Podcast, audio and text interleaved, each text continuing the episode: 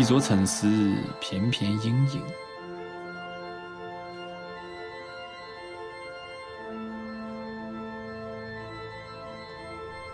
狗之所以吠叫，不是因为勇武，而是出于恐惧。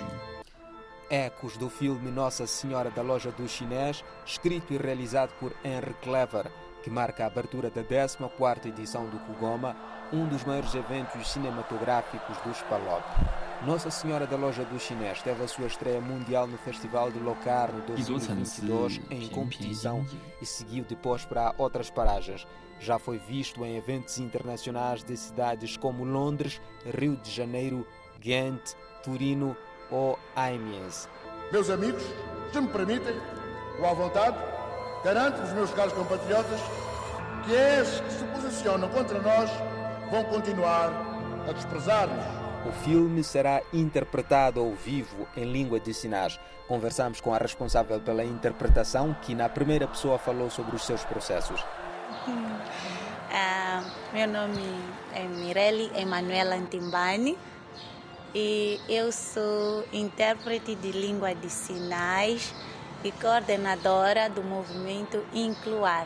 Bem, para mim foi um desafio, né? É, tendo em conta que eu não sou muito de encarar muito o público.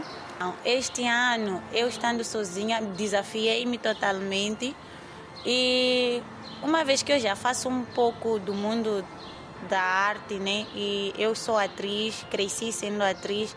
Sinto que eu posso conseguir se interpretar o filme também, conseguir ver que os personagens são fáceis de encarar. Foi por isso que eu me dei esse desafio que este ano eu posso sim interpretar o filme sozinha. Vão com cobiça colocar os tentáculos contra nós, desejando com fúria as nossas riquezas e a todo custo procurando envenenar-nos ora com as suas más línguas na imprensa, ou então, mais diabolicamente, tentando subverter a nossa cultura Não vão conseguir. 只以为吃透的时候，最容易迷路。 Extratos do filme projetado em Maputo. O Cinema Concerto deste ano traz um filme icônico, que é uma animação litorânea em stop motion. Falamos de Câmera Man's Revenge, que usa insetos mortos. A direção do Cinema Concerto estará a cargo de Euclides Anatoly. Estivemos nos ensaios desta ação e vamos ouvir na primeira pessoa os protagonistas desta ação. Uh, o Cine Concerto este ano vai ter uh, como tradição um filme que tem mais de 100 anos, o mínimo é 100 anos. Este deve ter entre 111 e 112 anos, não tenho muita certeza. E os filmes com mais de 100 anos não têm áudio. Uh, nós recriamos o áudio ao vivo, quando eu digo nós, que é basicamente uma banda reduzida, recria o áudio, tenta interpretar a história, mas com, com a música, que é para haver engajamento de quem vê o filme, né? perceber a história, porque só imagens sem áudio torna uh, uma sessão fria, requer muita atenção. Quando a gente faz a música, quando eu escrevo uma música, eu desvio essa, uh, tiro um pouco da concentração das pessoas, a pessoa fica mais confortável a vir e percebe, opa, agora vão discutir, epa, agora estão a dançar, agora etc, etc. Então, continua como sendo uma tradição do, do, do evento Kugoma ver o Cine Concerto, que é a abertura de transmissão de filmes.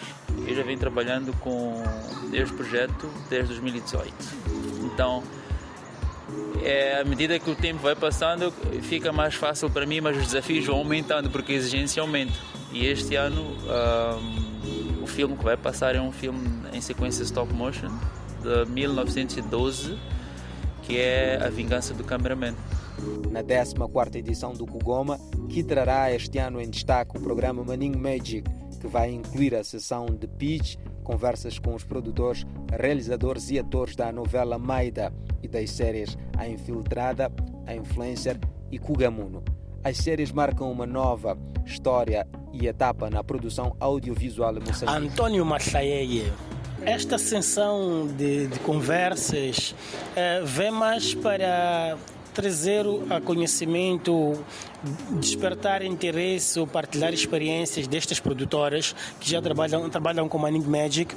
É, se for a ver, vamos ter uma conversa entre os produtores e vamos ter conversa entre realização e os atores. Então é, é uma relação que é sempre necessária que pouco conversa-se sobre ela.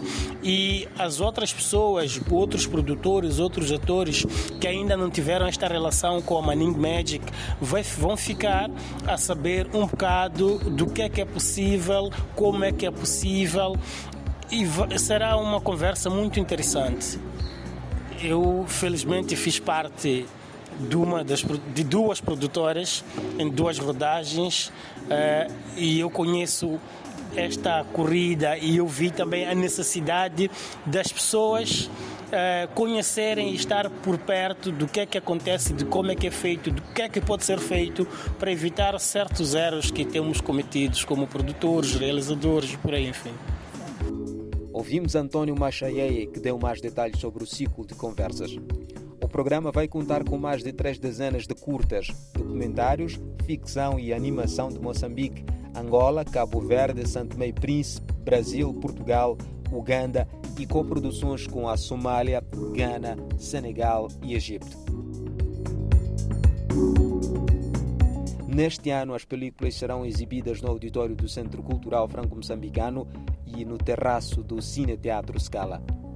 O festival traz como convidado especial Henry Clever para uma conversa sobre a relação entre realizador e assistente na produção de cinema.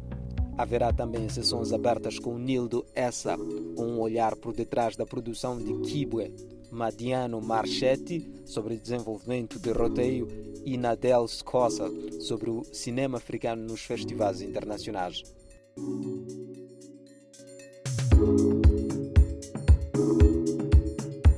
O Kugoma é imparável e já está na sua 14ª edição.